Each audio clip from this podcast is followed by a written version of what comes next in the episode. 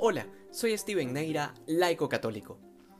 Una de las cuestiones claves que siempre repito en torno al descanso es que para descansar primero uno debe cansarse, es decir, debe haberse fatigado, y en el caso particular del descanso que ofrece el Señor, debe ser en torno al buen obrar. En otras palabras, es imposible encontrar en Jesús un descanso cuando nos hemos dedicado a hacer nuestro propio plan, o peor aún, cuando nuestro cansancio es fruto de malos actos, sobre todo porque el descanso del Señor es un descanso para el alma. Luego, el Señor nos habla de que su yugo es llevadero y su carga es ligera. Lo que nos lleva a preguntarnos entonces qué yugo estamos cargando nosotros, porque de esto queda claro que hay distintos tipos de yugo y que entre ellos el del Señor es llevadero. En este sentido, San Gregorio Magno decía que es de por sí una carga muy pesada el estar sometidos a las cosas temporales y a las ambiciones de este mundo, al hecho de ansiar lo que no tenemos y el temor de perder lo que poseemos. En otras palabras, es de por sí un yugo pesado el vivir con las consecuencias de esta naturaleza caída. Y sin embargo, cuando aprendemos a llevar el yugo de Cristo, absolutamente todo se hace no solo llevadero, sino que cobra un verdadero sentido a la luz de nuestra propia vocación.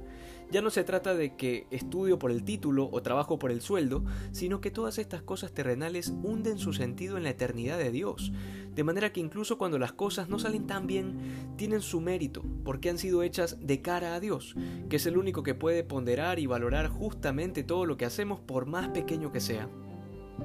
El yugo de Cristo, es decir, la vida cristiana, hace que las miserias más grandes sean llevaderas, porque no tienen su explicación última en este mundo, sino que están destinadas a acumular tesoros en el cielo. Bajo esta comprensión de la realidad es imposible que seamos aplastados por el peso de las cargas de este mundo. Finalmente, este llamado universal que se entiende bajo el vengan todos los que están cansados y agobiados, es también claramente un llamado a la reconciliación, un llamado a depositar nuestras miserias y pecados en el sacramento de la confesión, que no es otra cosa que el río de la misericordia de Dios. Es penoso cuando la gente busca el perdón en otros lados y queda igual de vacío que antes o peor por rechazar esta invitación de Dios.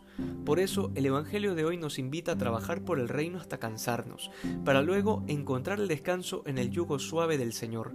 Solo en Él encontraremos la renovación y el perdón. Que hoy seamos más santos que ayer. Dios te bendiga.